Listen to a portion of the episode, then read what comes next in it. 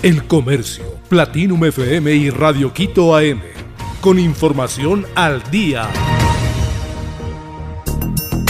Policía condena la muerte de su compañero en Esmeraldas. La Policía Nacional rechaza y condena los actos de violencia suscitados en la noche del miércoles cuando un agente uniformado murió y otro fue herido en Quinindé, provincia de Esmeraldas. A través de las redes sociales, la institución compartió un comunicado detallando que los hechos se produjeron durante un operativo. Por su parte, Fausto Salinas, comandante general de la policía, informó que localizaron y aprendieron a cuatro presuntos causantes de la muerte del policía. Vocales de Judicatura piden archivar juicio político.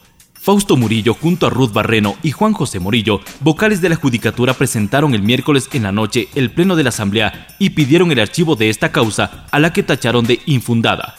Después de sus intervenciones, el presidente de la Asamblea suspendió la sesión a la 1 y 30 de la madrugada de este jueves y anunció que se retomará a las 10 de la mañana. Allí, los interpelantes y los interpelados tendrán una hora cada uno para su réplica. Corte Constitucional declara la constitucionalidad del estado de excepción en Guayaquil, Durán y San Borondón.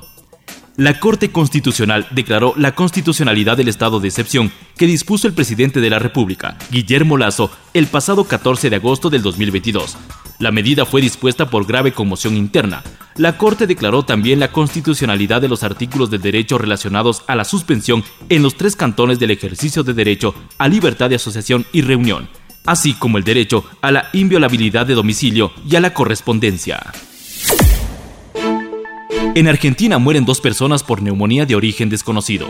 El Ministerio de Salud Pública de la provincia argentina de Tucumán ha anunciado el miércoles la muerte de una segunda persona infectada por un virus hasta el momento desconocido que le provocó una neumonía bilateral hemos detectado seis pacientes cursando una neumonía bilateral, de los cuales uno, perteneciente al personal de salud, falleció el lunes 29 de agosto del 2022.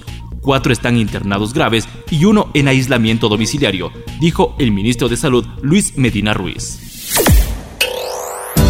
Panamá regula el consumo de cannabis para uso medicinal y terapéutico.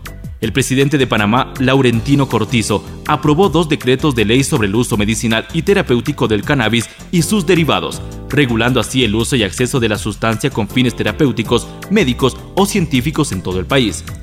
Firmé el decreto ejecutivo que regula el uso medicinal y terapéutico del cannabis y sus derivados, una de las regulaciones más sólidas a nivel regional para permitir el consumo del cannabis procesado y dar alivio a miles de pacientes, expresó el presidente panameño. El Comercio, Platinum FM y Radio Quito AM. Con información al día.